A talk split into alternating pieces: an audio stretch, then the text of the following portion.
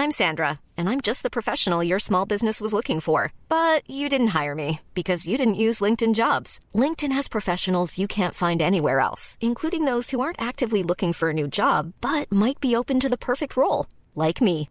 In a given month, over 70% of LinkedIn users don't visit other leading job sites. So if you're not looking on LinkedIn, you'll miss out on great candidates like Sandra. Start hiring professionals like a professional. Post your free job on linkedin.com/spoken today.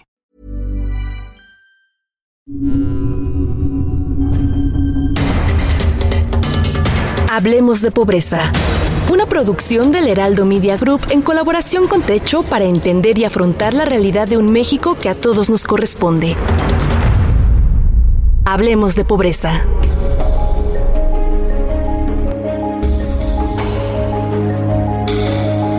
Hola a todas y todos, bienvenidos a este nuevo episodio de Hablemos de Pobreza, el podcast de Techo y el Heraldo de México. Yo soy Sharon y soy parte del equipo de comunicación de Techo. Hoy platicaremos sobre las problemáticas persistentes en el país que se han agravado con la aparición del COVID-19.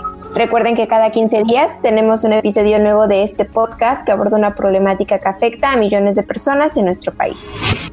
Y para comenzar con el tema del día de hoy está con nosotros Fernanda Vázquez, directora de investigación social en Techo México, para profundizar más en este tema. ¿Cómo estás, Fer? Hola, Sharon. Muy feliz de poder acompañarlos en esta edición para hablar de estos datos tan reveladores e importantes. Algunos datos apuntan a la existencia de una importante selectividad de la mortalidad para algunas condiciones demográficas y socioeconómicas. Pues en estos días hemos estado abordando el tema del COVID desde diferentes ángulos y esta vez será sobre algunos datos que apuntan a la existencia de una importante selectividad de la mortalidad para algunas condiciones eh, socioeconómicas. Pero cuéntanos, Fer, ¿qué sucede respecto a esta mortalidad por COVID? Para comenzar, es importante aclarar que el 27 de mayo de 2020, México se ubicaba entre los primeros ocho países con mayor número de muertes por COVID-19 y en el tercer lugar de América, detrás de Estados Unidos y Brasil, con una tasa de mortalidad calculada por 100.000 habitantes. ¿Y nos podrías platicar un poco más sobre este panorama inicial del COVID en México? Claro que sí. De acuerdo con el estudio Mortalidad por COVID-19 en México, publicado por el Centro Regional de Investigaciones Multidisciplinarias de la UNAM, apunta a la existencia de un perfil de mortalidad asociado a algunas condiciones demográficas y socioeconómicas. Uno de los datos pareciera dejar en evidencia la vulnerabilidad a la que se encuentran ciertos grupos vulnerables. ¿Y cuál es este dato que alude a los grupos vulnerables? Es un dato bastante alarmante, pues el estudio establece que 7 de cada 10 víctimas del COVID-19 tenían una escolaridad máxima de primaria o inferior. Además, muestra que el 70% son hombres.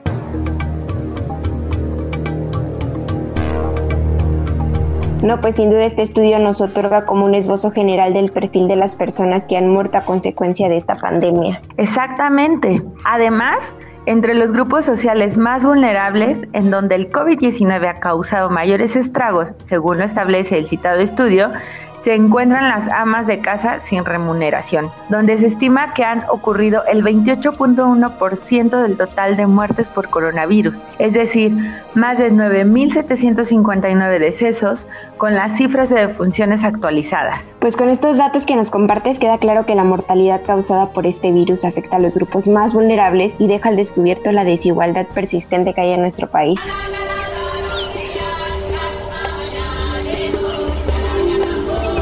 Muchas gracias, Fer, por mostrarnos otra de las caras del COVID-19. Le agradecemos también a nuestros oyentes y a Nelado de México. Recuerden que en 15 días nos vemos en el próximo episodio de Hablemos de Pobreza.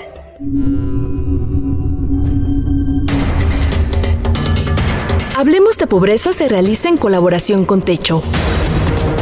Para conocer más sobre esta organización, ingresa a www.techo.org diagonal México. Encuentra un podcast sobre este tema cada 15 días a través de todas las plataformas de streaming del Heraldo de México.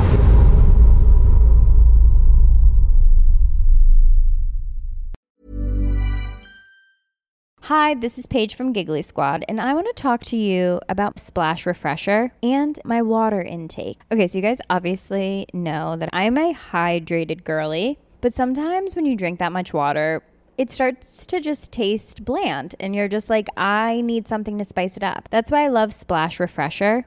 It has zero sugar, zero calories, and it's a splash of sweetness. And they come in five different flavors. They're so good wild berry, acai grape, pineapple mango, lemon, and mandarin orange. My favorite is the wild berry because I just I just love a berry. So if you're like me and you're drinking water all day, then try Splash Refresher. It's going to absolutely change your water game and it's good for you.